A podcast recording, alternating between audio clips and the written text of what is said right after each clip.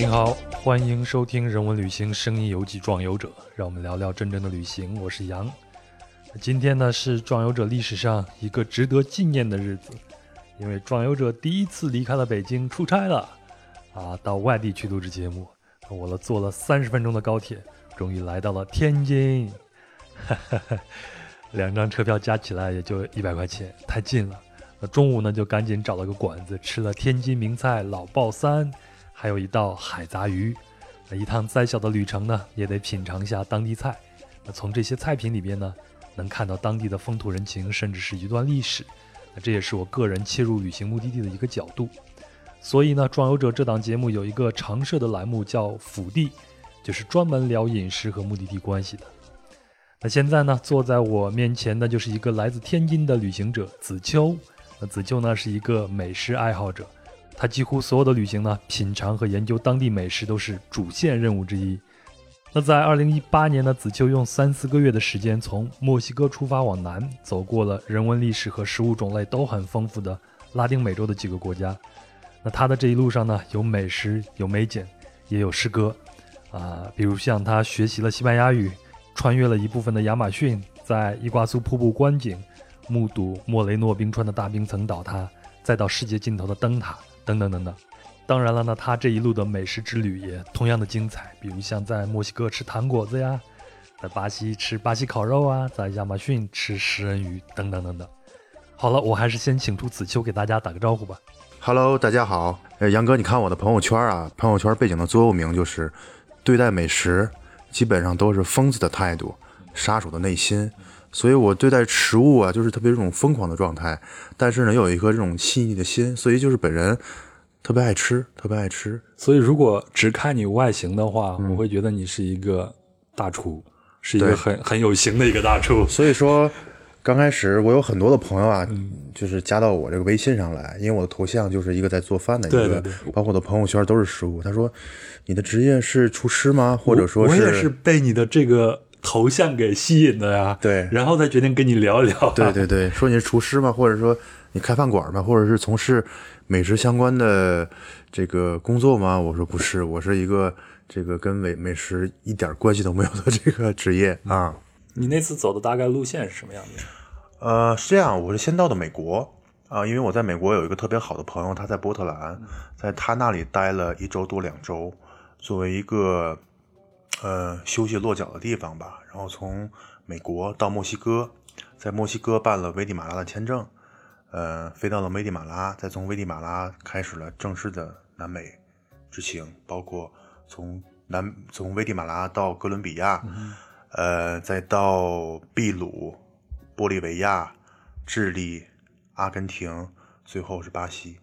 那咱们就先从墨西哥说起吧，因为墨西哥呢，毕竟是。拉丁美洲的第一站嘛，也就是拉丁美洲的一个桥头堡。你到墨西哥以后，你最先吃到的食物是什么？我相信你的答案可能跟我是一致的，就是 taco。taco 对，taco。你你以前在其他地方有尝试过它？我今天在天津还看到好多卖 taco 的。对，就是其实以前我在北京啊，包括天津有很多这种墨西哥的餐馆，以前就吃过，但是。在墨西哥是算是吃到了当地了，就是追本溯源嘛。啊，我自己在墨西哥城的时候就非常喜欢那种苍蝇小馆，嗯，然后和当地人坐在一起，嗯，但是我发现当地人就非常的热情，比如说他们有时候往 taco 里边要加一些那些青菜啊，或者是桌桌子上放那些小酸菜，你够不着，人家就给你递过来。哦，有的时候甚至看我是一个外国人，还会优先的让我先点，让厨师先把我的做完。在墨西哥，其实我印象最深的，其实。并不是 tacos，嗯，其实印象最深的是从西班牙引进过来一个叫糖果子，啊叫 churros。啊，你说这个糖果子好天津啊！啊，对，天津也有个叫糖果的一个地方，对。但我自己给它翻译叫糖果，因为它特别像像果子的形状嘛。对，我我把它叫做西班牙大油条。啊，西班牙大油条，对，甜甜的那种，对。然后这道小吃呢，其实就是。我理解就有点像油条的那种面食，然后在外面裹上一层糖浆嘛，吃吃起来甜甜的，但是不会特别腻啊。然后，但是吃这个 churros 的时候一定要搭配着热巧去喝，热巧克力。因为在我看来，因为其实南美洲盛产咖啡，还有这种可可豆，对，但是我去喝了那么多这种热巧，墨西哥的是最好喝的。所以还要把那个糖果子在热巧克力，再蘸一一下，再蘸一下。对对对对对对对。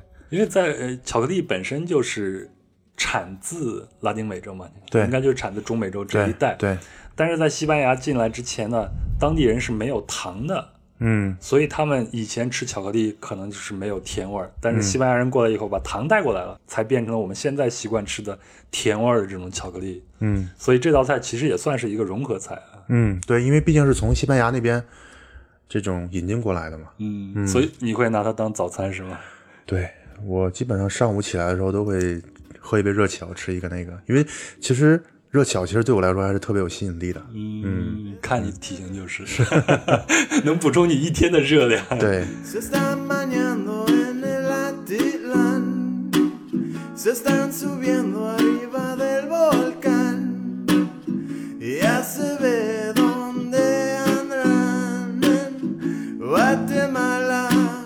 咱离开了这个桥头堡，就往下再走一点。这个地方呢，就危地马拉。我知道你在危地马拉还特意去学了一下西语，是吗？对，因为整个南美洲如果没有西语的话，寸步难行。然后我在危地马拉是在它的叫安提瓜的一个地方待了两周多，在那里学习了西语。当然学的是学的是一些很基本的一些生活用语啊。你现在还记得一些吗？记得 Hola 阿米狗，Gracias，还有马尼亚拉，明天。啊包括一些那个简单的，在当时简单的一些数字啊，包括一些问路啊，呃，买东西啊，这些都还是可以的。最重要的一个还有就是厕所怎么发音，一定要知道怎么上厕 Donde 所。está baño？这句话我印象记得特别深。啊啊，厕所在哪儿？嗯，那呃，危地马拉的食物有给你留下印象深刻的吗？对，其实，在危地马拉来说呢，有几种食物我印象特别深刻。嗯，第一个呢，就是危地马拉的炸鸡非常有名，嗯在当地有一家连锁的快餐店叫 Pollo Campolo 是啊，这，非常有名。，logo 是一个黄色的鸡，啊对伸着翅膀，戴着一个大檐帽，对吗？对对对对对对，啊，主打就是炸鸡类。然后他那儿我记得印象中有一个是烤成这种黑炭色的一个口味，还是蛮好吃的。哇，那你口味够重的，我都没敢点这个。，对，但是我不知道它那个黑炭色是什么，因为都是西语嘛。啊，它应该是香料给它染成那种颜色。是。第二就是烤鸡，烤鸡来说是我在当地那个西语老师推荐我的一家餐厅，米饭烤鸡真的很好吃。尤其我在上次在群里发那个照片，整个一面墙都是烤鸡，就是烤鸡，然后下面是堆成山的土豆，小土豆。啊，那个烤鸡真的是非常好吃，烤的焦焦的，那个鸡肉特别嫩，然后外皮特别酥脆，嗯，我觉得我我的感觉是它的那个调料，就是它的香料啊有很多很特别的东西，嗯。包括前头你提蘸料是吧？对，嗯。包括你前头提到那个呃炸鸡店，就 Pollo Camporo 的那个炸鸡店，嗯，它那个蘸料到现在，就它那个调料到现在都是秘而不宣的，是他们独有的。嗯，这家店我印象中他们应该是一九七一年的时候在危地马拉城成立的，对，然后他们很快就在全国就开始扩张，到应该是在二零零四年的时候吧，他们在洛杉矶开了一家店，就开到美国去了。本来炸鸡文化是美国，然后到南下，到的中美洲和南美洲，到了这边呢，当地人就因为嗯拉丁美洲比较奔放嘛，他们用料也很奔放，所以就形成他们自己独有的这个风格。嗯，然后洛杉矶那个店应该是开了四十几天，营业额都已经达到一百万美金了。嗯，很多中美人非常喜欢吃这种炸鸡，所以他们从这个危地马拉返回到美国，或者从那边返回来的时候，都会带一个这个料。但是因为它那个包装啊，是用那种纸盒子包装的，应该是，所以引起这个航空公司的投诉，说那个味道太浓烈了。然后要求他们能不能换一个这种包装，但是他们的企业不同意，说换一种包装，我们这个味道就不是这种味道了。当时推荐我的这家 Pollo Campello 的这个炸鸡店呢，也是当地一个台湾人推荐给我的，嗯，因为危地马拉没有跟咱们大陆来建交嘛，是的，是的。对，，在那边危地马拉的咖啡很著名的，嗯，你有没有去参观一下他们的咖啡产业什么的？参观了。当时因为在危地马拉学西语的一个好处呢，就是在课程结束之后，呃，每两三天，当这个你的西语老师会带着你参参观一下当地的，比如说玛雅的文化呀，包括一些咖啡厂啊这些，三关了的。嗯，然后危地马拉的咖啡呢，其实在全国的产量应该我记得是在能够排在前十，第一是巴西嘛，第二是越南，第三是哪儿我忘了，应该它危地马拉应该排在第八或第九。你感觉危地马拉的咖啡的口味怎么样？我就这么跟你讲，就是整个行李箱的三分之一都贡献给了危地马拉，啊那就包括危地马拉的咖啡豆啊，包括他的一些手工的艺品啊，买了很多东西。嗯，你是准备做代购吗？不是不是，就是自己回来，对对对。家里现在家里很多摆放，还有很多那个，包括你看这个车钥匙，这个钥匙扣，钥匙扣，就是我在危地马拉买的。当然，这个不是，这是一个木头啊，就是危地马拉的咖啡。嗯，这是咖啡的那个外面那个壳吗？还是就咖啡豆啊，这是这是咖啡豆这么大呢？不是这个咖啡豆的形状，但是用木头做的啊，我说呢，我在他们那个阿阿提特兰湖的旁边啊住了一个小村子，你去了那个地方吗？去了。对，然后小村子我们的旅馆后面就是一片野生那种咖啡的那种植物，然后就能看见小小的咖啡豆，啊那是我第一次见到野生的咖啡豆，但很可惜，因为我不是一个咖啡爱好者。嗯嗯。其实危地马拉还有一个特别有名的食物叫 frijoles，就是哎呀，听你这个西语的发音，我好羡慕啊！我都是拿着手机学的。现在还是发不出大舌音来。嗯 它其实就是咱们的那个红小豆，红小豆。然后当地也有各种各样的豆子，但是最普遍的还是咱们的这种刚才我说的那种赤豆、红小豆。嗯然后这种食物呢，几乎贯穿了整个中南美洲。我第一次接触呢，就在危地马拉。当时我学西语嘛，呃，住在了一个当地的一个民宿的家里，基本上每天都会有这道菜，就是把红豆去炖了很长时间，然后放一些盐，还有一些淡淡的奶油。它跟咱们吃的这种红豆，咱们大部分吃的不都是相对于比较甜嘛？对，然后我们还会放糖啊啥的，做成粥嘛，对他们那边就会比较咸，作为配菜吃，直接米饭盖一层这种红豆。嗯，所以我连着吃了几天，确实感觉有些有些腻了。后来印象特别深，我就去麦当劳想换换口味。我在麦当劳那个图片上看到一个汉堡包，里面有个黑黑的东西，我感觉哎呦，这个肯定就是类似于吉士汉堡啊，或者是这个这个牛肉汉堡性质的，我就点了。我第一口下去，我靠，还是豆子，还是。豆子。哎，你去的是安提瓜那家麦当劳吗？对对对对对就那个所谓的世界上最美的麦当劳。对对对就是那家在一个庭院里。对，在我就在庭院里面吃的，哦，那个环境真的很啊，棒，环境非常好，嗯但是你也能看出来，美国文化真的太厉害了，太厉害了。四处去扩张，四处去侵入。是是，嗯，那你离开了危地马拉，下一站就直接就是飞到了哥伦比亚。对，飞到了哥伦比亚。嗯你你当时去哥伦比亚的时候，心里有没有犯一些怵啊？因为嗯在二零一六年去之前，我心里边还是有一些犯怵的，嗯还会去打听一下哥伦比亚到底是安全的一个地方吗？在之前对哥伦比亚的印象还是来自于我的看的一个美剧《毒枭》，毒枭，埃斯科巴尔那个，对，对，所以心里多多少少会有一些想法，有一些想法。但是真到哥伦比亚的时候，因为在哥伦比亚，我只去了三个城市：波哥大、麦德林，还有叫莱蒂西亚这三个地方。我还没有遇到过什么危险的事情，但是从客观上从客观上来说呢，南美洲我去过的大部分的国家，哥伦比亚从第一印象上，老城区还是看上去还是是有危险的，是有危险的。包括我在打车上，司机和我说，老城区还是比较危险，是晚上尽量不要自己一个人出来。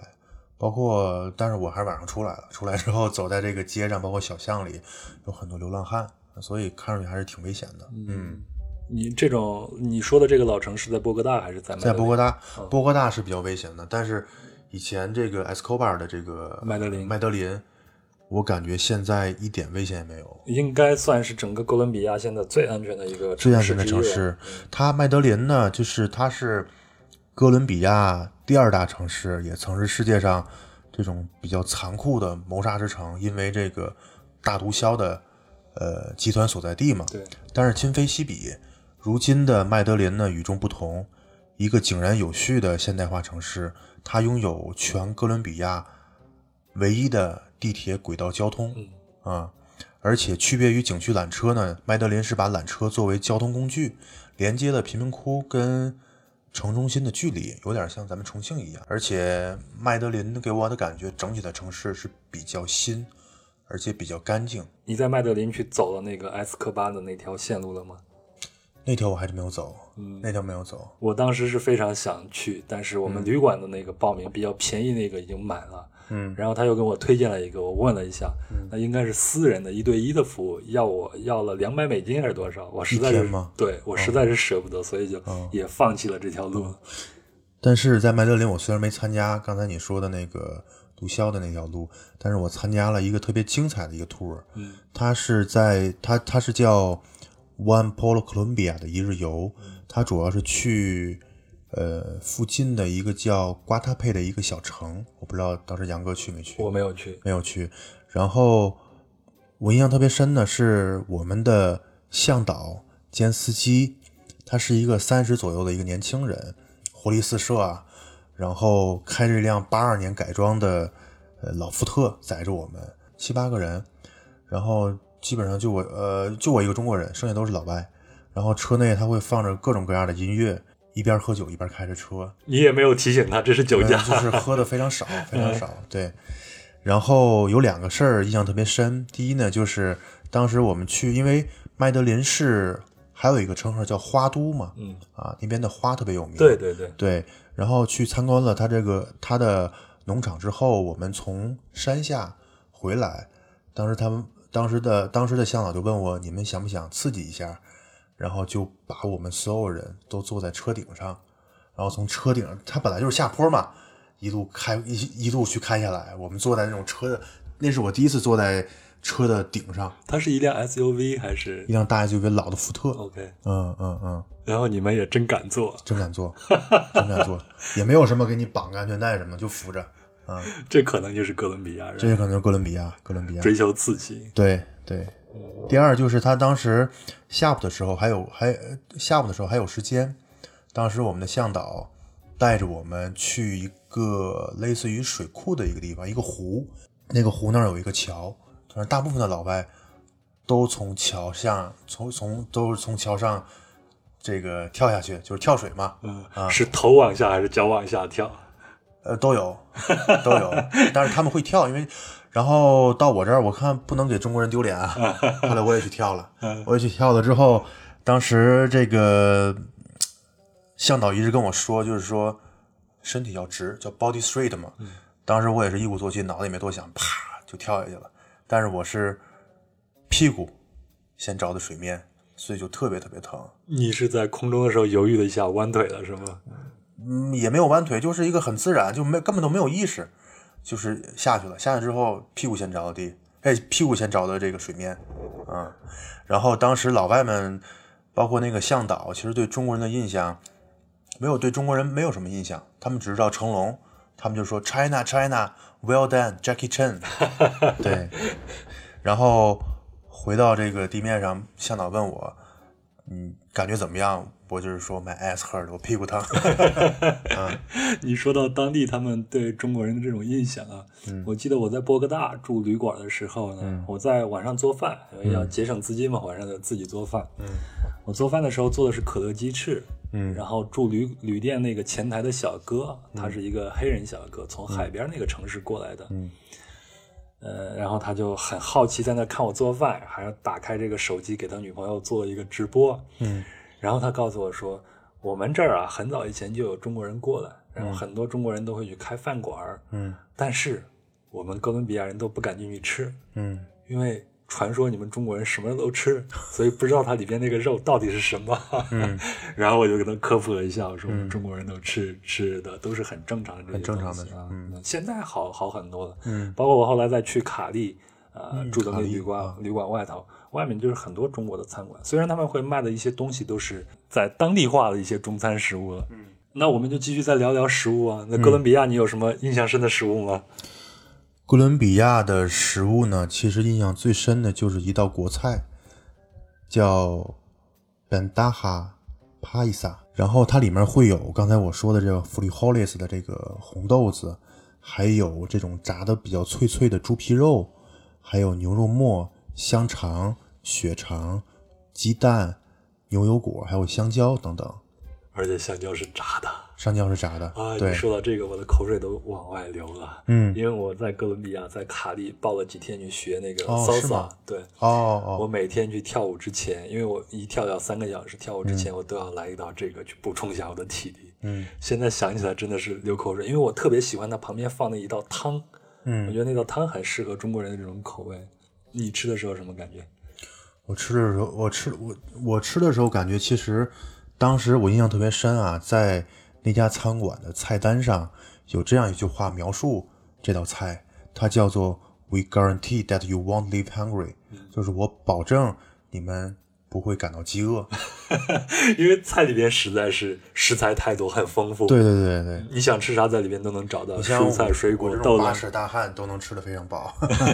对，那你天天吃这个吗？呃，吃了两回。我我也可以补充一个我在哥伦比亚吃过的印象非常深的东西，嗯，是一个叫做牛肚汤，它对它应该是叫马东狗的这样一个东西，也是麦德林那边的最好的。嗯，它就是用牛肚，因为我们中国人吃牛肚嘛，都会做汤或者吃火锅的时候吃这个，但是老外好像很少吃这种内脏的东西。嗯，但哥伦比亚是吃这个的，他会拿这个洋葱啊、青椒啊、胡萝卜还有西红柿还有大蒜就一起给它做成一道汤，那个牛肚也熬得烂烂的。嗯所以吃起来非常非常的棒。嗯，我是直接我是快到离开哥伦比亚了才吃到这个，当时就太喜欢了，然后剩下的时间几乎每一个中午我都会去吃这个菜。嗯它其实是西班牙人给带过来的，所以一些西班牙的殖民地，包括现在的菲律宾都有这道汤。你接下来是从兰提西亚一直穿到了秘鲁，这条线是怎么走的呢？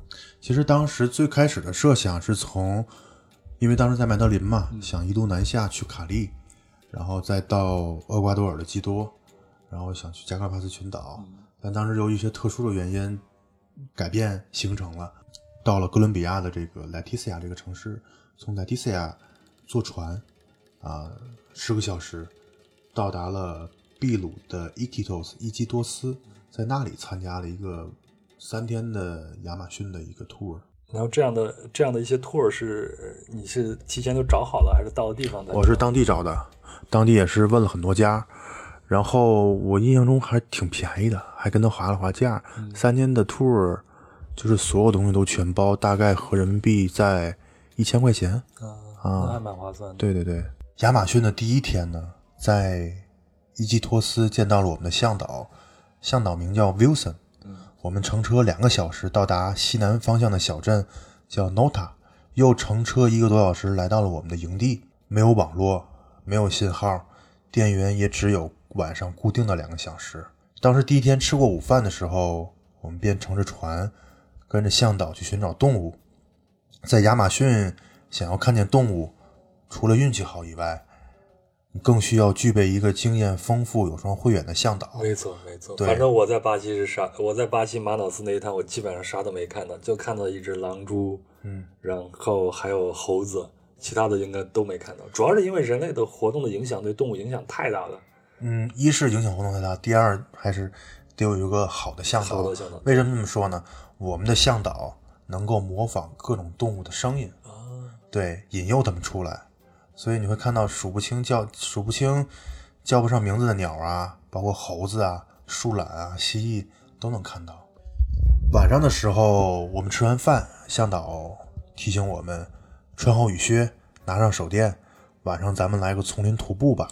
夜晚的雨林就仿佛，我不知道以前上学时代玩的那个游戏《求生之路》一样，手电筒的光束不断左右摇晃，而且又潮湿又闷热，泥泞不堪，还要始终不断的注意脚下。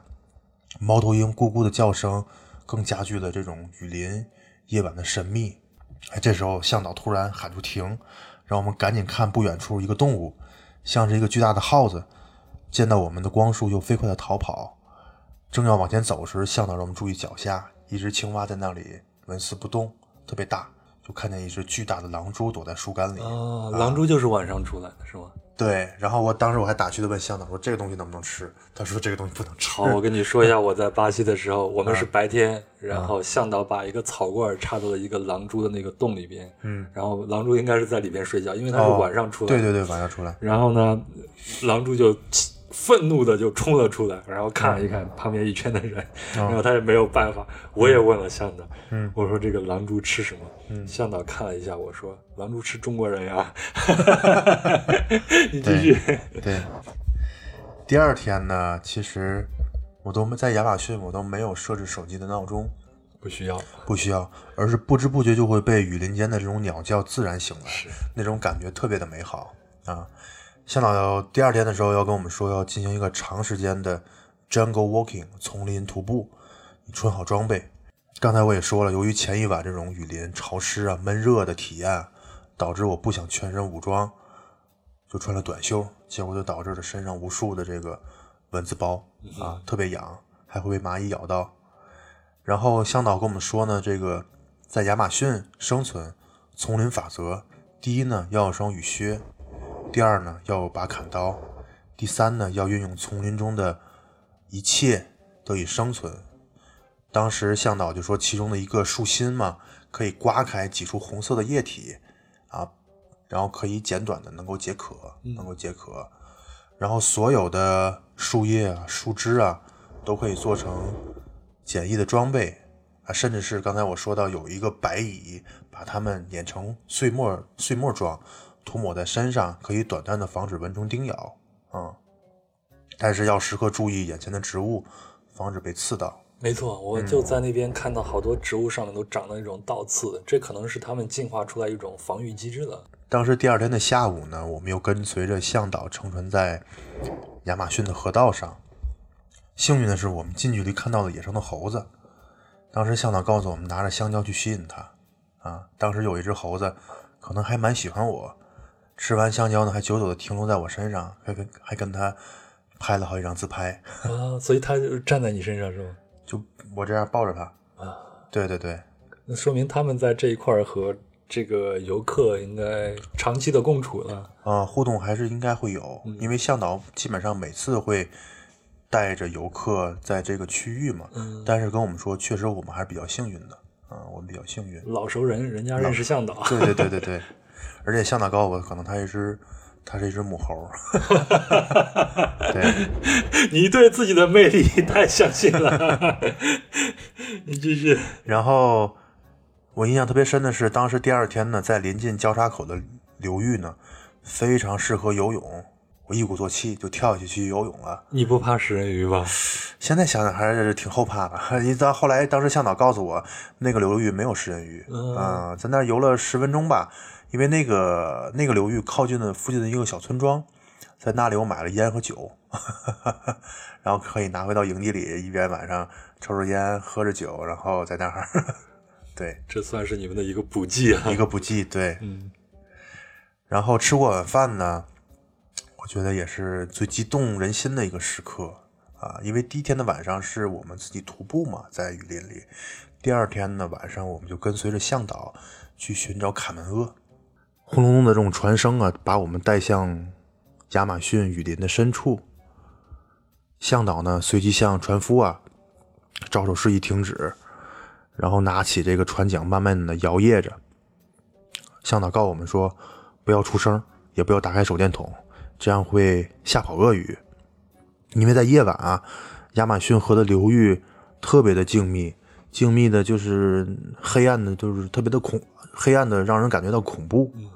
但是呢，却又出奇的享受，因为唯一的这种光亮是来自于月光嘛，这种月光照耀着这种周周围的一切嘛，而且还有漂浮在河面上这种残叶上的这种萤火虫，好像是长那么大以来唯一一次看见萤火虫。我小时候见过萤火虫。对，小时候我没有，因为小时候在城市里长大，在这个船上行驶了大概一个小时，很长时间。当时我都感觉到，呃，今天我们抓不住了都运气不佳，今天抓不，今天抓不住了。突然，向导就趴在床，趴在船头上，啪的一声抓起一只卡门鳄，然后告诉我们说，这个是一个叫 baby alligator，一个这个鳄鱼宝宝啊。然后我们纷纷拿过来，就是抓起来就拍拍照啊，留念啊，摸一摸呀摸一摸啊。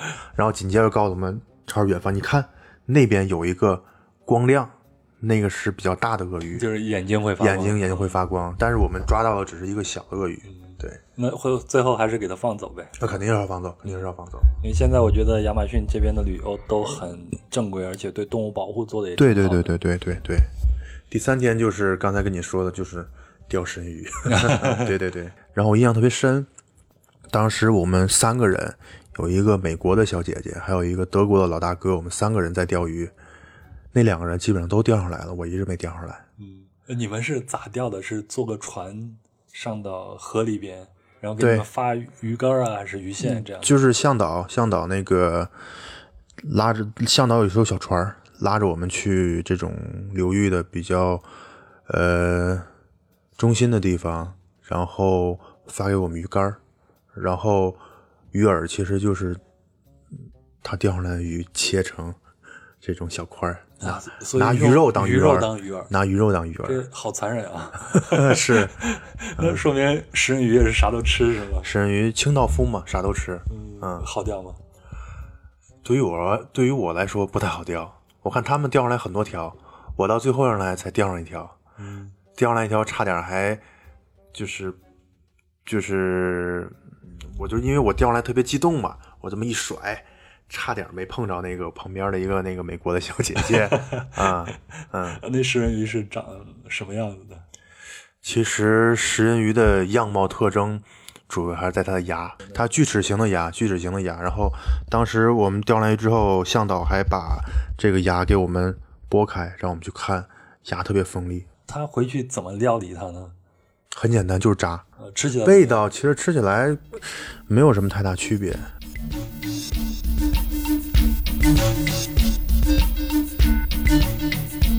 从伊基托斯离开呢，我就直接去到了利马。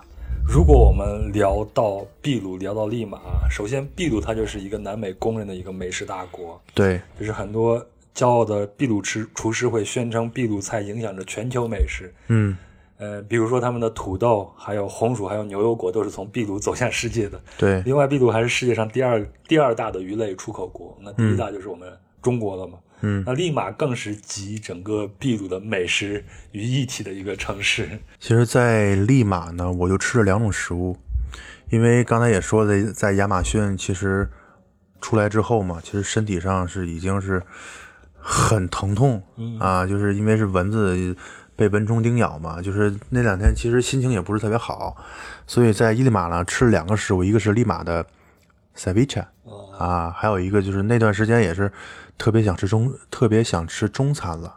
那这两个东西在利马完全可以满足你啊！对，因为利马的华人非常多嘛，它是整个南美洲华人最多的一个呃国家，是而且呃区别于其他南其他南美洲国家，利马的华人呢分布在各个阶层，有从商的，有从政的，不仅仅是开超市啊，每个阶层都有，嗯，而且华人的影响力非常大。在这儿我稍微的科普一下秘鲁的华人史啊，大概是在一八二几年左右，秘鲁才从西班牙独立出来。嗯然后呢，他们就是面临着一个百废俱兴的一个局面，需要有很多的劳工。但是当时呢，他们没有这样的人力，就把这个眼光瞄向了遥远的亚洲。嗯大概是在一八四九年，也就是鸦片战争结束后九年，然后第一批中国劳工大概是七十五个人，坐着一艘丹麦的船，花了哦一百二十天左右。来到了利马，这是第一批劳工。嗯，到这儿他们就干的是秘鲁人不愿意干的最脏最累的活，比如像挖鸟粪啊什么的。嗯然后呢，就是接下来就会有断断续续有很多的这种中国劳工到秘鲁这边来讨生活。嗯但是呢，在从一八四九年之后的呃二十年间，大概来秘鲁的中国的女性大概也才一百五十多个人左右。嗯所以到那边劳工，他们为了解决自己的生存问题，他们会跟本地的这些妇女就是通婚，包括生孩子。嗯所以到现在为止，在整个秘鲁，大概有百分之二十五的人是具备中国血统的。嗯所以这个比例就占了秘鲁呃总人口的百分之十，这是相当大的一个比例，然后才会像你说的，他们占据了社会上各个阶层。而且当时好像，呃，因为最早开始有很多华工来到秘鲁这边嘛，在二十世纪初的时候，我查过资料，仅有一百多名华人返回中国，因为那会儿的中国正处于晚清和民国的交替时期嘛，社会比较动荡，对，所以大部分的华工都选择留在秘鲁寻找新的一些呃生存机会，包括你说的跟一些当地人通婚啊啊，然后逐渐的从刚开始的这个餐馆啊、小商铺啊、小超市啊，逐渐经过一百多年的奋斗，华人在秘鲁已经站住了脚跟啊。对，我记得好像是国会的议员，应该是还有华裔的面孔。对对，秘鲁那边的水稻种植技术就是由我们华人给带过去的。哦原本他们那边是没有这种大米啊、水稻这种东西的，嗯由华人带到亚马逊地区才开始慢慢的生产起来。嗯所以现在你在秘鲁能吃到很多的炒饭，对吧？。对，然后应该是到了一九二零年左右，这种呃中国和秘鲁融合菜的这种餐馆才在利马就大批量的出现了。嗯，所以在当地，他们的只要是中餐馆都会有一个名字叫吃法吃法。其实走在利马街头啊，因为为什么我忍了一路想吃中餐都没有在当地吃，就想到利马吃，因为利马的中餐还是呃比较符合中国口味的中国口味，但是大部分还是中国南方的口味，因为还是广东那边的人会比较多一些。走在利马街头，就会刚才你说的，可以随处能看见一些 chifa 的这个招牌，好像这个字儿是来自于粤语里边那个吃饭，吃饭，但是我不会发粤语的音。我也不。会，对对，所以刚才你说的这吃 chifa 来自于粤语的发音吃饭，然后所以 chifa 呢作为中餐的标牌啊，在秘鲁一直沿用到今天。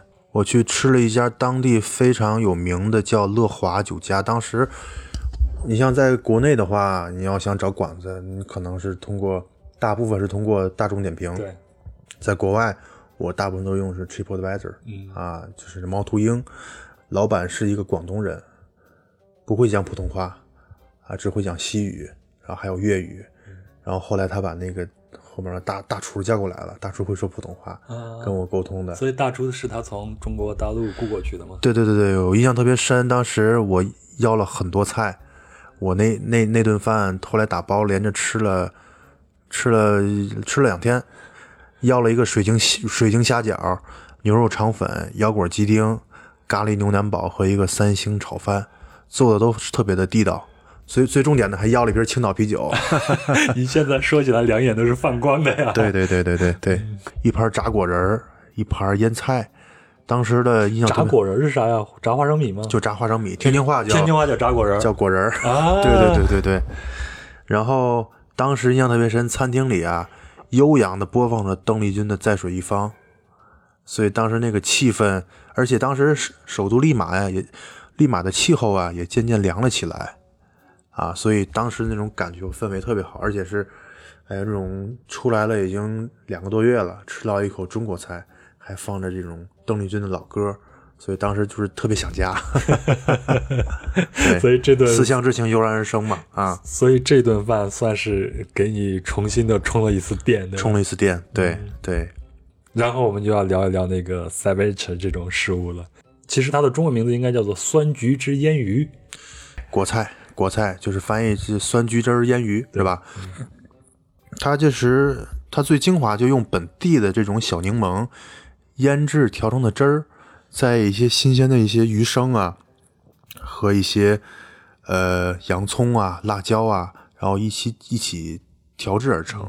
嗯，呃基本上他们会用那种海里边产那种鲷鱼或者鲈鱼来对对对对做这种鱼生片。对，呃，在呃在利马吃了一回，在库斯科吃了一回，还在刚才我说到的那个小村庄，就是在 Leticia 要坐船的那个小村庄吃了一回。但是给我的感觉，利马的和库斯科的印象都没有我在那个小村庄 吃的深刻。嗯，所以你你还是觉得哥伦比亚吃的那个，呃，那个可能是你第一次吧？不是那个哥伦比亚的那个 ceviche 啊，它严格意义上它是属于三国的交界。嗯啊，它可能它包括那个小村庄啊，它各个货币它都能用，秘鲁的、哥伦比亚的和巴西的。在当在那个小村庄一个小饭馆里吃饭，碰到了一个俄罗斯的一个哥们儿。当时因为那餐厅就我就我两个人嘛，就聊天儿他跟我说，我今天来到这个地儿，然后我他说我之前来过，这次我特意回来就是要吃这个 ceviche。一个爱好者，对对对，那边呢一是它的就不说价格了，价格确实也便宜，主要是它这个分量，包括它的配菜的这个种类也比较多啊，而且确实是比较新鲜，比较好吃啊。他会用什么样来做配菜呢？呃，我那个有玉米，有你说的木薯的，当地的木薯好像是非常在 ceviche 里面非常呃特色的一个食物。对对对，有虾，有鱼生，好像还有个小螃蟹。我第一次吃是在巴拿马吃的，我当时吃到巴拿马吃的对我当时吃的时候已经很惊艳了，觉得这太好吃了呀！哦，就你的，因为它的口感是酸的嘛，嗯，然后你也能吃出来，它这就是一个生鱼腌出来的，对，所以就感觉非常非常利口，然后再配上啤酒，非常的好。嗯，然后到了到了下头，你会发现每一个地方、每一个国家几乎都有自己的这种酸橘汁腌鱼的这种形式出现。呃，对，每一个地方在秘鲁每一个地方可能都有这种自己的城市或者是自己的这种地方独有的酸橘汁鱼的一个呃做法。对，嗯，其实说到这个 ceviche，其实在我大众点评里收藏了一家北京的秘鲁菜，一直想去拔草，啊，叫什么名字？叫什么名字我忘了，反正是我知叫帕查大地吗？它已经关闭了。啊是吗？对，我忘了一家叫什么，但我知道北京有一家秘鲁菜啊、有 ceviche。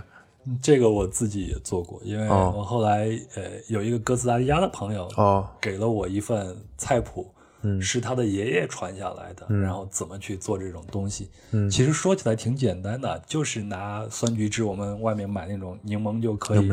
对，然后在国内我们会用这种龙利鱼，它也是用这个龙利鱼来做的，嗯然后切成片，要新鲜龙利龙利鱼切成那种。啊、两三厘米见方的这种丁也可以，嗯，然后呢，这个酸橘汁先给它腌上，再放上什么洋葱啊、胡椒粉啊，稍微的来一点点的盐，嗯。然后在那个呃冰箱里边先冷藏个三个小时，嗯。再拿出来，嗯。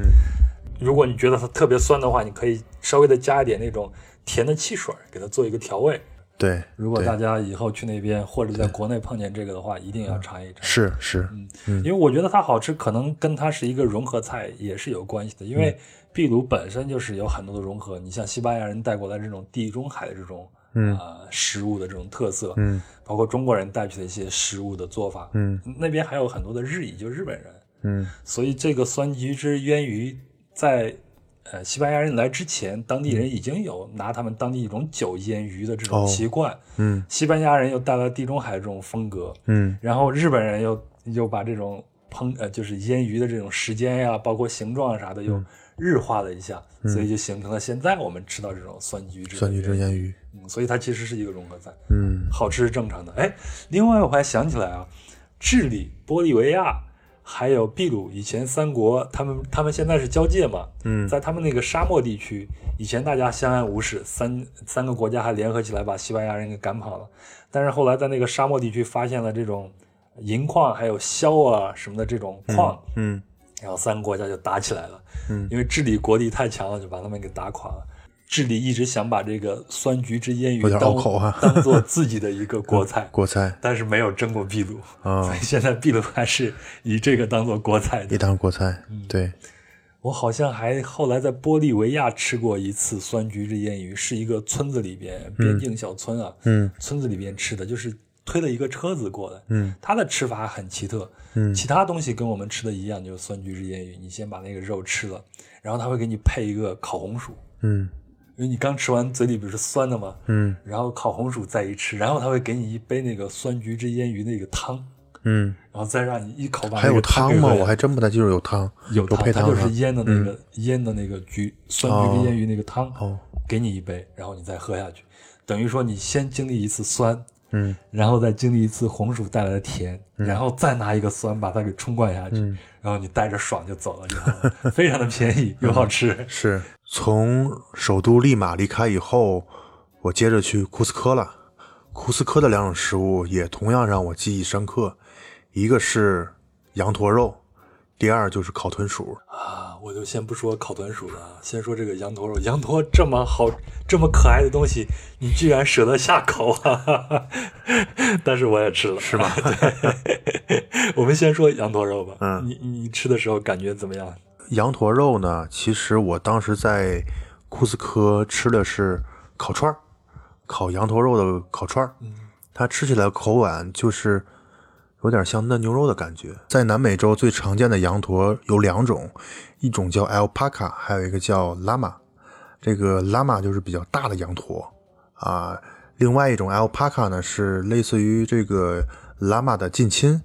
当时我吃的就是最简单粗暴的吃法，就是烤羊驼肉串儿。嗯，另外你吃的那个是拉玛，对吧吃？的是 llama，吃的是 llama。它就是属于比较贱，然后毛没有用，所以人才吃它。对对，你说到毛的时候，你说到毛的时候，这块儿的时候，羊驼的这个用羊驼毛做的围巾非常好。嗯，当时我还在库斯科的时候买了一条围巾啊、多多少钱啊？多少钱我还真忘了，反正应该不是特别贵。我买的不是那种最好的那种。你刚才说另外一种阿尔帕卡它就是普通的那种羊驼，但是它其中有一种叫苏利羊驼，那个毛特别的贵，哦据说那个毛可能，嗯，那个绒可能就跟黄金一个价了。我跟羊驼是有过亲密接触的，因为当时在库斯科的那个马丘比丘上有很多羊驼，我还跟他一块合照了。在那儿了。对，特意养在那儿，还跟他合照了。我当时我白天跟他合照了，晚上我想，哎呦，现在成了这个盘中之物了。那个羊驼没有吐你口水吧？没有，没有，没有，他如果不喜欢你的话，会向你吐口水的。是吧？吐你了哈。没有吐，我也跟他很近的拍了一张照片。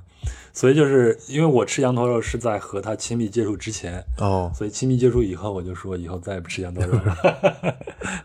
那你第二种印象特别深的是烤豚鼠是吗？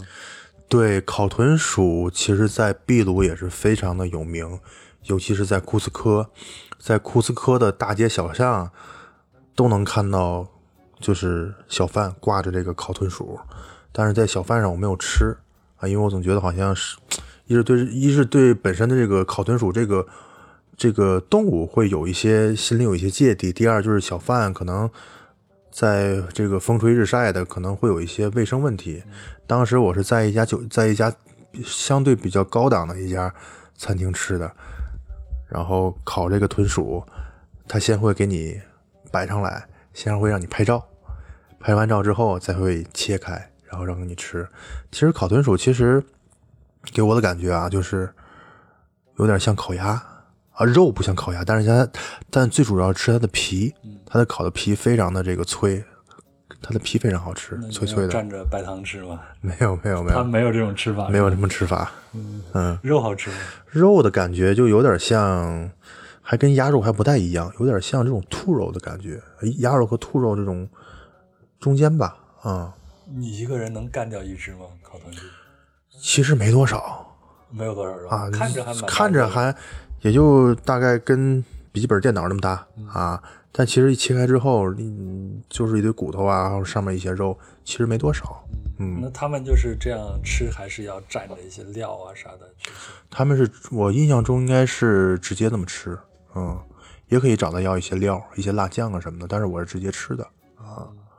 然后烤豚鼠，我印象中应该他们会有一个节日，在当地每年有一个类似于这种豚鼠的日，豚鼠日，大家都会给这个豚鼠穿上各种各样的衣服，然后紧接着晚上就把它们吃掉。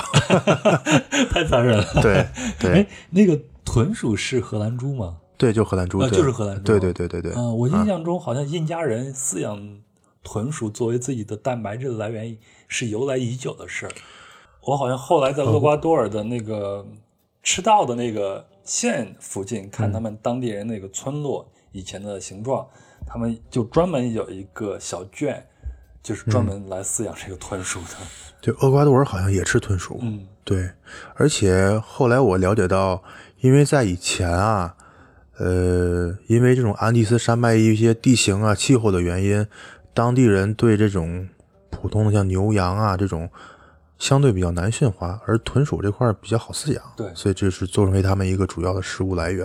包括羊驼也是，羊驼也不会跟他们形成一种这种竞争啊或者什么的关系。羊驼身上的毛可以用来做衣服，然后肉可以用来食用。嗯，而且羊驼还可以作为他们的运输工具。对，运输工具，对对对巴拿马运河没有修成之前，西班牙人啊、抢来的这个银子，他们就会打成银锭，然后哦让这个原羊驼驮到这个巴拿马运河，然后再走过这个地峡，嗯，到那边坐上船，再运到西班牙去。哦，所以羊驼对印加人来说是一个非常常重要的一个对生物了。对，呃，那你在那边一定不会错过圣佩德罗大市场的，对吧？在库斯科。对，圣佩德罗市场在库斯科是肯定不能错过的。首先就是库斯科这个城市，我就非常非常的喜欢，我也是，因为很多人会叫它，呃，是南美的拉萨嘛，非常的休闲。因为它的海拔跟对跟海拔跟拉萨的海拔也是一样。因为我本身特别喜欢，因为本身喜欢喜欢吃嘛，所以如果有时间，如果有机会，我会都会在当地逛一逛当地的市场。库斯科的这个圣佩德罗圣佩德罗市场是一个什么样的什么样的一个画面呢？就是你当你走进去之后，这种画面感特别强，就是颜色丰富，颜色丰富被什么所渲染的呢？就是被各种各样的食物、水果、蔬菜啊，还有一些日用品啊，这些衣服呀、等等。你可以直接去要求这个小贩给你榨一杯鲜榨的果汁儿，这是我的最爱。是吧？还有一些卖一些奶奶卖一些奶酪，你可以去尝一尝。最让我记忆深刻的就是，也是特别喜欢的一点，它跟咱们的市场不太一样。咱们市场只是很或者说是很少有这种呃餐厅啊、饭馆啊，主要还是以卖为主。对，圣佩德罗圣佩德罗这个市场里，它会有很多小摊小贩，没有名字，餐厅没有名字，都会说是哎阿米狗阿米狗，就朋友嘛，过来来我这里。然后每一个小摊贩都会聚集着，有一个就是一排嘛，有这么四五个凳子，然后可以点餐，就这么几道菜。那儿的去在当地市场吃饭是非常有意思的一件事情。你通常会选择吃什么饭呢？什么饭都吃啊，就是看到旁边人吃的比较多的，或者说是人多的，我都会或者比较感兴趣的，我都会去吃。然后，嗯、我记得是当时有一家小，嗯、不能说是小馆了吧，也就是一家小贩啊，一个小摊贩，嗯、要了一碗猪骨棒的土豆汤作为开胃。他土豆当时炖已经非常非常久了，都已经融到那个汤里。它那个汤并不是简单的，就是特别的那种稀的汤，已经跟土豆融合在一块，非常酱了啊，然后非常好吃。呃，包括这个汤啊，特别这种浓稠稠稠的，猪骨里的这种骨髓也最特别入味儿。当地啊，在西班牙语里，管鱼有两种说法，一种是生鱼，还有一种是可以吃的鱼，叫 pescado。所以在市场里呢，我也是要了一个炸鱼，啊，下下手掰一口本地的炸鱼，再就一口米饭，怎么吃怎么对口儿。我基本上每天中午去那里边，因为我第二次去的时候在库斯科待了一周，哦，然后主要是要做一个休息的一个地方。那个城市实在是太舒服了，每天大家就在广场上晒晒太阳，嗯然后找个地方吃吃饭。嗯我中午基本上都是在呃圣佩德罗大市场那边解决的。嗯，我最喜欢的一个饭是他们的鸡汤面条，我不知道你当时有没有发现。还真没有，因为里边摊位太多了，你摊可能位太多了对对对对你可能真的没有发现。我基本上会先去要一杯果汁，你想吃什么东西，你都可以让它混合在一起，给你榨一杯果汁。对对对对对对然后就去找那一家，对，他那个鸡汤面条真的是非常像我们中国的这种汤面，因为你知道在呃国外，包括西方的世界，大家基本上是不吃这种汤面的。但在这儿我发现了汤面条，我就很惊讶，一口大锅里边煮的全是那个鸡，鸡汤煮的很粘稠，嗯。然后很入味儿。然后在里里边直接下那种意大利面条，就那种呃长面条、spaghetti，然后直接下去，然后给你放到碗里边，捞一点鸡汤，拽一点鸡肉进来，嗯，然后呢，他会给你放一些木薯，还有就是酸泡菜，所以整个汤喝起来是酸的，非常的利口。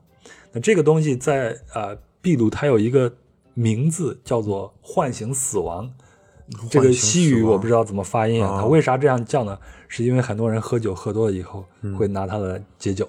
我觉得这个饭也应该是受中国食物的一个影响，我们中国人比较喜欢吃这种汤面的这种形式吧，包括也有可能是日本那方面的一种风格，拉面那种风格，嗯就融合到一起了。嗯。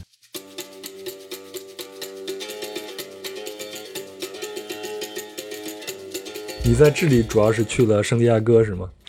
智利呢，我是从玻利维亚过境先到的智利的卡拉马。嗯啊，紧接着在沙漠了。呃，没去沙漠，没去沙漠，那是一个中转一个过渡的地方。嗯然后在圣地亚哥待了三天吧，三四天，紧接着就去最南边的蓬达里纳斯嗯和它的一个小镇 Natales。呃，智利应该是全球第二大这个三文鱼的生产国，嗯，而且在智利吃海鲜的时候还要喝那个当地的红酒，因为智利的红酒太好了，智利的红酒非常有名，又便宜。又便宜，还有一个阿根廷的。另外一个智利我印象最深的应该是他们街头的一种饮料，嗯，我之前一直不知道是什么样的名字，直到你告诉我那个东西叫做大麦桃汁。翻译成中文叫大麦桃汁，西语叫 u e s i o 它是智利，尤其在圣地亚哥呀，不得不提的一种国民饮料。在你就在圣地亚哥随处都可以看到这样的饮料。嗯，街头上都是那种推的摊子呀，对推的那个小车的摊位也都有。，对对对对对。然后刚才我说这个 mote 呢，它是来自于它当地一种语言，它通常是指玉米，但在智利呢就是指这个麦，嗯指这个麦。然后这个 e s i o 呢，其实就指的是这个咱们里面的这个水蜜桃干儿嗯啊。然后这两种食物，这两种食物呢，呃，应该是同时出现在十九世纪的晚期圣地亚哥。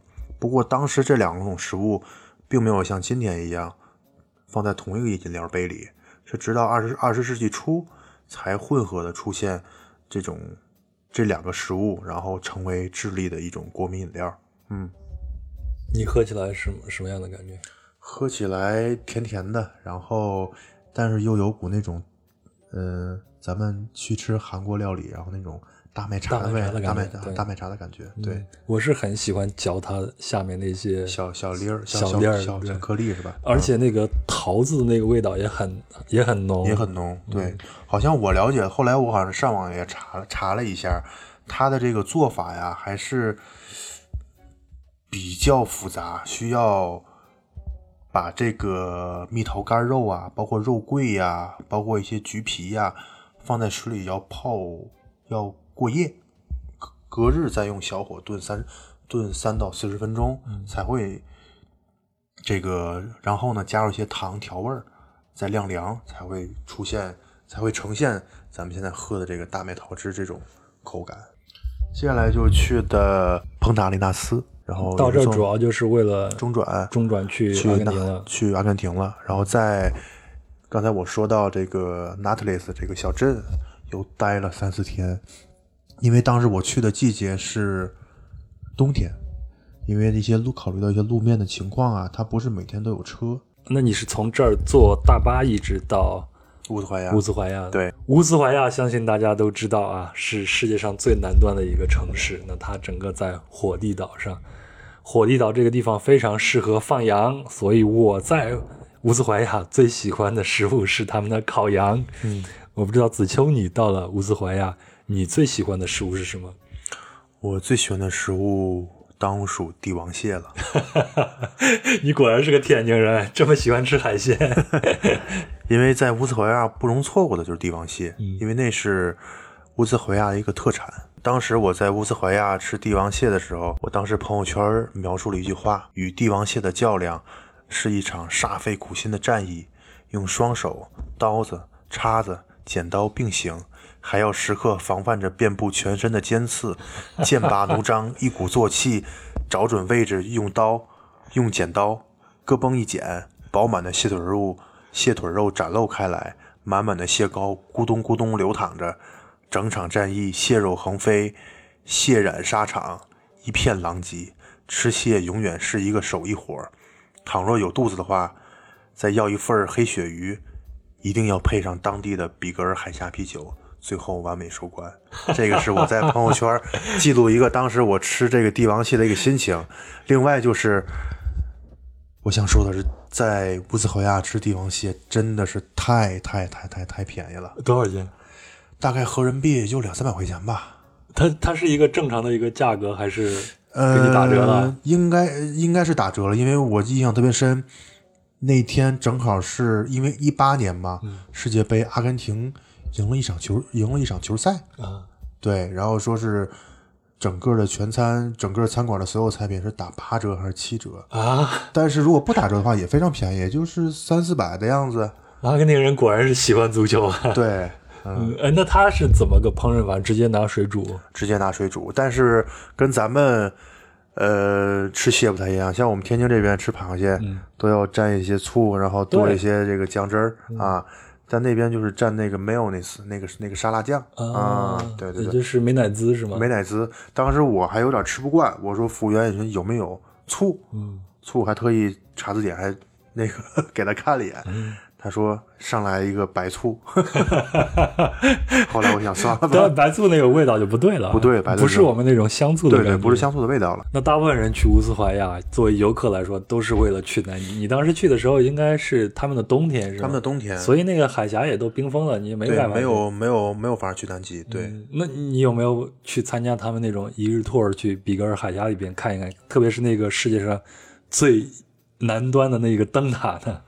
肯定要去啊，在当地参加了一个半日的 tour，、啊，这个半日的 tour 主要就是可以看海豹啊，呃，看海鸟啊。印象最深刻的其实是有一部电影，我不知道杨看没，叫《春光春光乍泄，春光乍泄，当时里面有一句经典的台词儿，就是关于这个灯塔，是就是你去那儿干什么？说那儿是最世界最远的地方，因为可以忘记一切什么之类的。当时就是对这句话电影台词比较深刻。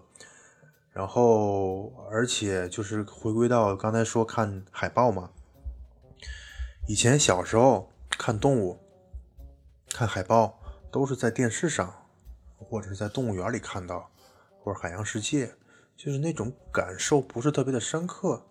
这一次这个半日的 tour，我是真的是与海豹这种很亲密的接触，我和海豹之间的距离也就十米、二十米，嗯二十米的样子他们就。跟着船走。对，我们把船会，因为呃这些海豹啊都会集中在一个呃这种零散的小岛屿上，然后我们把船靠在离这个岛上非常近的距离，可以近距离的可以看到它们，而且看到的不只是一只，是成群结队很多只，而且所以说你会听到这些海豹的一些叫声啊，包括一些鸟的叫声啊，夹杂在一起，那种感觉特别的震撼。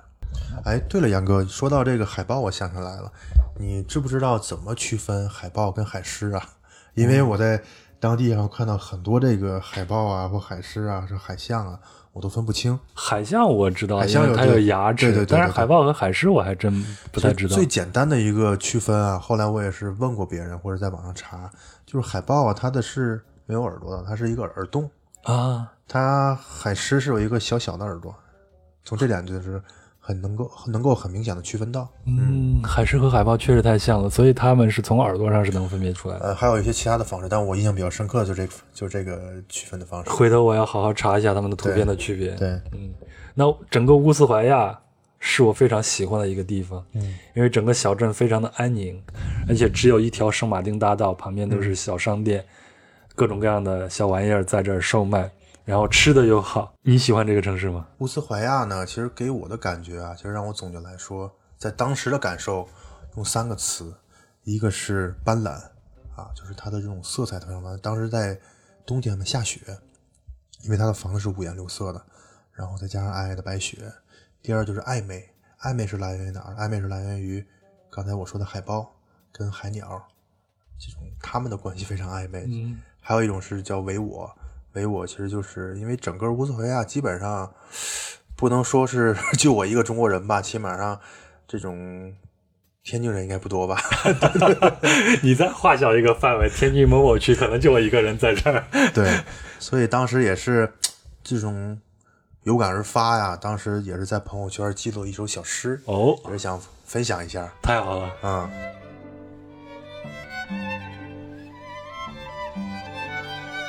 把诗歌、黄油、果酱涂抹在法棍里，把童话、牛奶、砂糖搅拌在咖啡里，把远方、苹果、香蕉沉浸在酸奶里，皑皑白雪披上了毛茸茸的新衣，世界大陆尽头的清晨，斑斓的乌斯怀亚。鸬鹚叫着飞着，俯身敛翅，貌似在觅食；海豹吼着拱着，起身张旗，好似在求欢。想和海豹与卢茨说说话，问问他们是否钟情于彼此，有没有勇气跨越世俗的阻碍。海豹这只温柔的暴徒只对卢茨言听计从。世界大陆尽头的黄昏，暧昧的乌斯怀亚。寒风在汇集，肆意的驱赶日落的黄昏。夜缓缓的来了，抓两把夜晚的星星就酒，夹起半个月亮点缀光亮，握住逃跑的太阳暖暖手，搬起一座雪峰开始临摹。世界大陆尽头的夜晚，唯我的乌斯怀亚。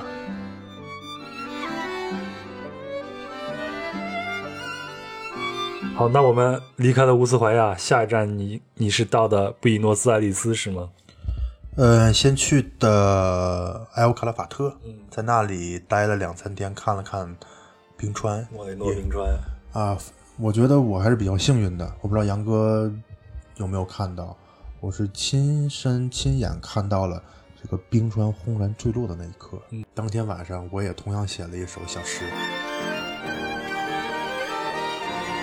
你是剑齿虎那锋利的獠牙，你是非洲狮那如雷的怒吼，你是抹香鲸那纵身的一跃，你是冰美人那微微的骨架，你纯洁的蓝色开始发出闷沉的嗓音，像呼麦一样，这边和那边。忽然间，你松动的獠牙轰然坠落的那一刻，震惊了整个阿根廷湖。你没有消亡。你也将随着河流延续着生命，你也曾比后面的冰川更雄伟。如果现在有酒的话，我应该和你干一杯。你还记得在莫雷诺冰川，我们去做那个冰面徒步的时候，嗯，我不知道你那个 tour 有没有？我知道你说的。对，嗯然后会从冰川上敲下来一块冰，放到杯子里边，然后倒给你一杯威士忌。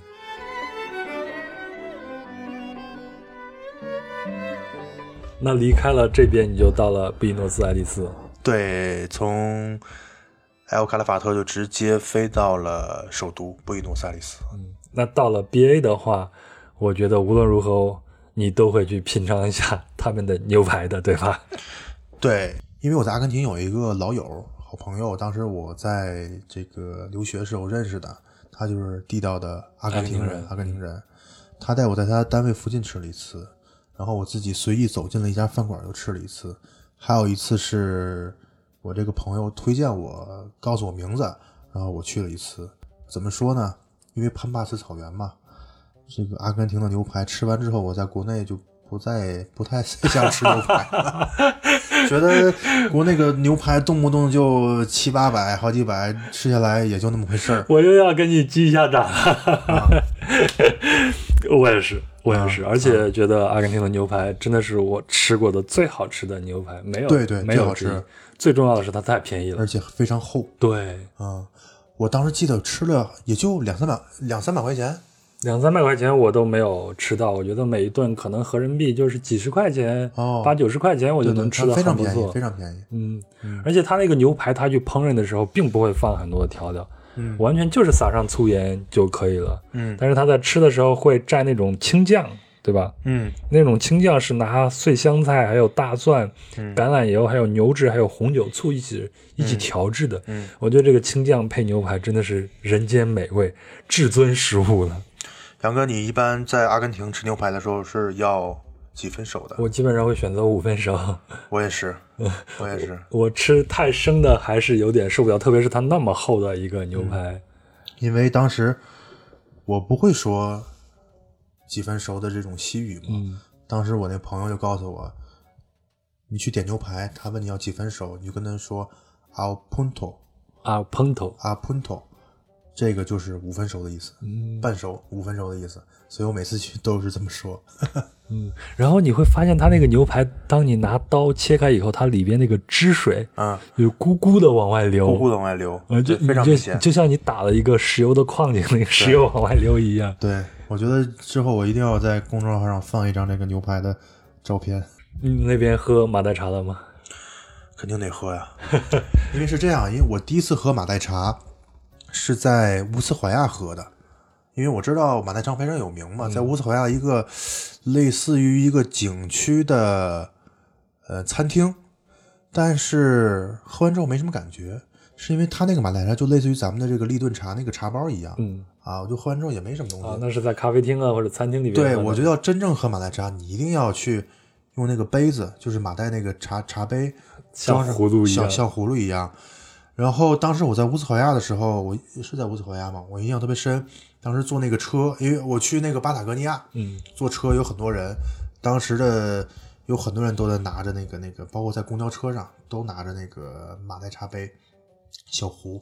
当时他问我，哎，那个你要不要喝一口？当时我犹豫了一下，我说：第一，咱俩不认识；第二，你还是个女的，你还是个女孩儿，我就特别的犹豫。后来我也没喝。后来其实我后来了解到，好像其实，在阿根廷还是这事儿是一个很很正常很正常、很普通的事儿，就大家互相是朋友，互相去喝，而且这是一种风俗和习惯去分享吧。对对，所以后来我喝到马黛茶，也是我亲自买了，到现在我在还在家里放着了一个马马黛茶黛茶杯，嗯还我这个马黛茶杯还不是说是这种纪念品店买的那种比较普通的，我买了一个还算是比较有点档次的，它是用那种小牛皮，外面是小牛皮做的、啊，然后买了一个那个这种吸管儿，而且马黛茶给我的感觉，它不像中国的茶叶啊，嗯，先不说口感，中国的茶叶我放一点儿，然后水哦水很多，马黛茶你要整个铺满了整个、那个，差不多要填满了，差不多要填然后往里边倒热水。往往里面倒热水，对对对对对，嗯嗯马代茶它，我们先说这个马代，马代这个词就是当地的一个部落语里边出来了一个词，它应该就是葫芦的意思。哦，这个马代茶叶是一种叫做马代树，马代树的这个学名应该叫做巴拉圭冬青。嗯然后他把这个叶子嗯晒干，然后做成了这种茶叶。嗯我在那边的观察就是，那边的人，特别是乡下一点的那些人，嗯只要一出门是一定要带着这个，而且要带一个热水壶。还对，还要带热水壶，对吧没错没错，我在边境上看见他们那些妇女一边夹着孩子，另一边的胳膊下头夹着一个 热水壶，然后手里边在拎着一个茶杯。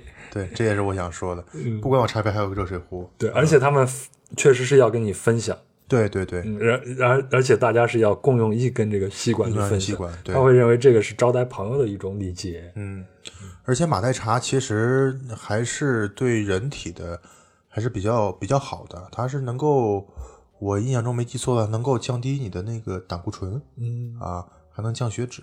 那阿根廷的牛肉也是，因为阿根廷的牛肉都是在潘帕斯草原上嘛，所以它是草饲的牛肉。对，据说他们这种草饲的牛肉产生的一种欧米伽三，也就是脂肪酸，嗯，是谷饲牛肉的两倍，所以这就意味着阿根廷的牛肉会降低胆固醇或者心脏病的这种风险。也可以这样，咱们自己期待一所以，下。所以就是吃阿根廷的牛排，是没有吃完了以后再喝一杯马黛茶，对，真的是人间至味啊！至味。嗯，那你接下来你去伊瓜苏什么？从那边过境要到巴西去？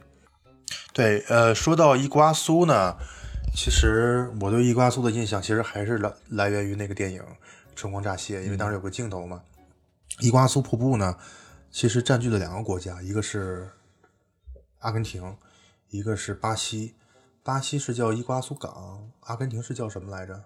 反正那个城有一个城市是以伊瓜苏来命名的。我不知道杨哥，你当时去的时候，你是只在阿根廷这边看的，还是在两边都看了？我是在阿根廷这边看的。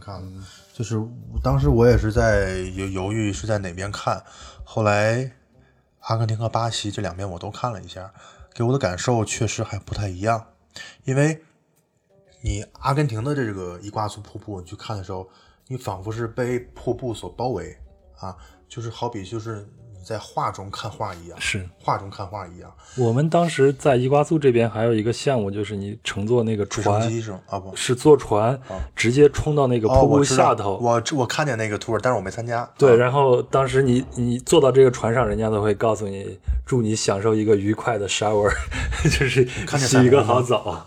看见看见彩虹了吗？呃，看到了，看到了啊，嗯，因为它水雾一大就会有彩虹嘛。。对，那巴西那边是什么样的？巴西刚才我说了，你在阿根廷这边是画中看画嘛，在巴西的伊瓜苏瀑布就是更像这种画外看画一样。上帝视角了。对对对对对对对。然后它没有那种身临其境的震撼，更多的是那种，就是哎呦那种赞叹之情，赞叹之情。然后，而且我在巴西的那边伊瓜苏瀑布看见了很多很多彩虹。那到了巴西一定要吃巴西烤肉了。嗯我记得以前在北京有很多的巴西烤肉，嗯因为便宜，所以我都会去吃，一次太过瘾了。那个不正宗，以前我也当然。我也去吃，好像以前就是四十块钱、三十块钱几位。我吃的好的是六十五块钱的，啊，那还吃的比较高档。的。呃而且进去以后，这服务员很鸡贼，他刚开始会给你上的非常非常的快，嗯。让你十分钟吃的差不多饱，后面他就慢慢的就不上了，你还得叫他去来。嗯，我当时是在巴西的伊瓜苏港吃的巴西烤肉。巴西烤肉其实你在大街上啊，你凡是看到有一个词儿叫 churrasco，嗯啊，你就知道这这个地儿没错，肯定是巴西烤肉的地儿了。然后大多还是以自助的形式，以自助的形式。然后你吃自助餐呢，尤其是吃巴西烤肉，切记啊，前面它有很多这种前菜嘛，不要不要吃太多，不要拿这些前菜喧宾夺了主。这就是刚开始没吃过的时候常犯的一个错误，先把肚子给占了。对，这是第一。第二，因为我知道我今天就要奔着巴西烤肉来的，所以我中午都没有吃饭。对，这是两个比较重要的点。但我觉得巴西烤肉的气势特别的足啊，嗯，然后他就拿那么长的一个大串儿，大串儿，对，对，然后你要不要吃？你你你吃的话，他就如果你选择吃的话，他就会给你割一些，一下割一些割一下，对。嗯而且它的种类会非常多，你像从这个牛里脊啊、牛后腿儿啊、牛颈肉啊等等，就跟咱们的潮汕牛肉那个部位一样，它不像咱们以前吃在国内吃巴西烤肉一样，就告诉你这是个牛肉，嗯啊，这是个鸡肉，这是个猪肉，这是个培根就完了。它是牛肉，每个部位它会它都会告诉你啊。好像有的店还会挂一张图，那我那个店就挂了，对。然后你要是不懂的话，你可以指我吃啥吃啥吃对啥。对，但它好，它也有鸡肉、牛肉，甚至有有。的店还有什么鸵鸟肉啊这些。嗯。嗯，我在里约吃过一次，就是那个大猪头那个店里边，嗯。我印象最深的是它的鸡心，鸡心。心里边真的就是包了一汪油一样那种感觉，在嘴里边像个小炸弹，砰一下就爆开了。哦，而你印象最深的是什么？我印象最深的是它的那个牛颈肉吧，就非常的嫩，因为你想牛颈它是每天它低头吃草，它是要不断活动的地方，所以这块肉也是最好的一个地方。哦，还有这种讲究呢？对，你想就跟咱们人一样，每天不说人了，就说牛一样，它每天活动的肯定是头啊。那怪不得鸭脖子好吃呢。对对对对，你们吃货果然讲究。嗯呃，巴西烤肉还有一点就是它桌上会两个牌子嘛，一个红色的牌子，一个绿色的牌子。对对对，这点我忘说了。对，嗯，它它是我现在也有点忘了，是绿色牌子是表示你要继续吃。哎呦，如果你应该是我记得应该是绿色的吧？绿色是继续吃，红色的是不吃了。如果你要是吃饱了，你把绿色牌子扣下，红色的一拿起来，他就不再给你上了。对对，反正我那牌子一直就 一直一直就放 一直放着，把店都给吃可以继续饱了。。对，到最后我都忘了，我说我已经吃饱了，还在那儿给我上。我说我说不好意思，我吃饱了。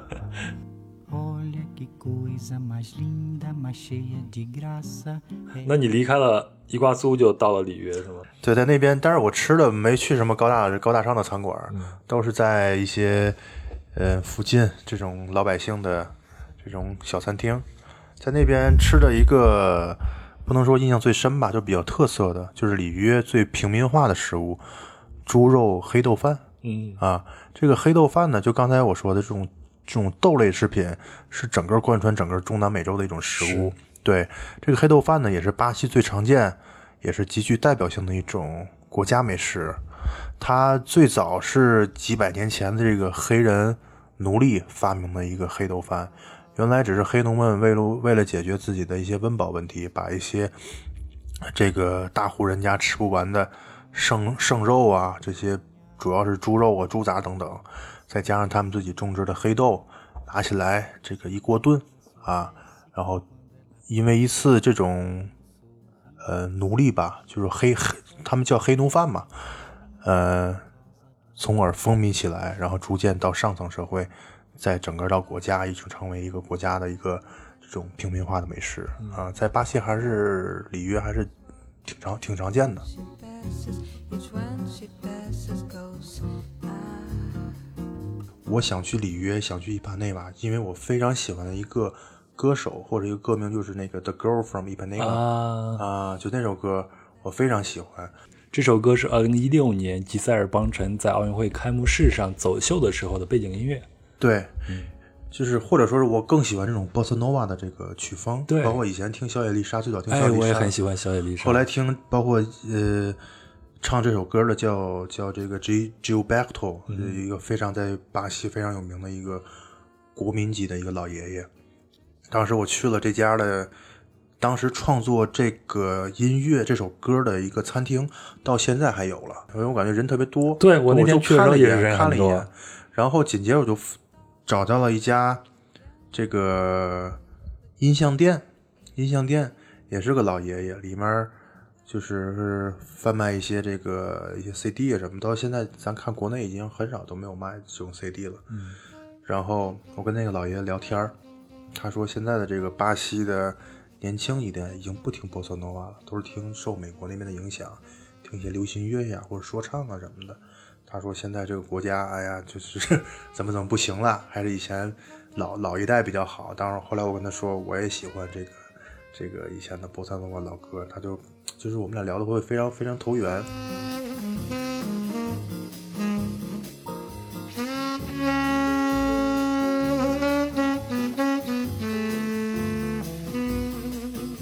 好了，以上就是本期的全部内容。非常感谢子秋的分享，也感谢您的陪伴和聆听。那子秋2018年的这趟长途旅行呢，就是从巴西结束的。回国后呢，他就开始安定下来工作。那即便他也在感慨啊，几年前的那段长旅行的快乐时光，以后可能不会再有了。但是呢，他还是会利用可以利用的周末时间，去能够到达的地方，继续他的美食之旅。比如前一段时间，他刚刚去了趟抚顺。就是为了去吃抚顺的麻辣拌，就用了一个周末的时间。呃，我其实特别欣赏他的生活态度和行动力。那生活中呢有很多我们不可控的因素，但是呢，在我们能够自由把握的一个小小的空间内，有的人还是能够给自己的生活做一个调剂，这也算是一地鸡毛里边的小确幸吧。好了，那这期就到这里。壮游者呢是一档独立播客，很需要您的支持。您可以通过微信公众号“壮游者”文章下方的喜欢作者。进行赞助。另外呢，本期的相关图文也会在公众号的相关文章里边为您呈现。您也可以通过支付宝壮游者幺六 .com 进行赞助。您也可以微信添加壮游者二零一八，也就是壮游者的拼音全拼加上二零一八。那他呢会把您拉进壮游者的听友群，与主播和听友直接交流。最后呢，如果您喜欢本期的节目，请您顺手转发给身边的朋友，这样就是对壮游者最大的一个支持。谢谢你，让我们有机会一起前行。我们下期见。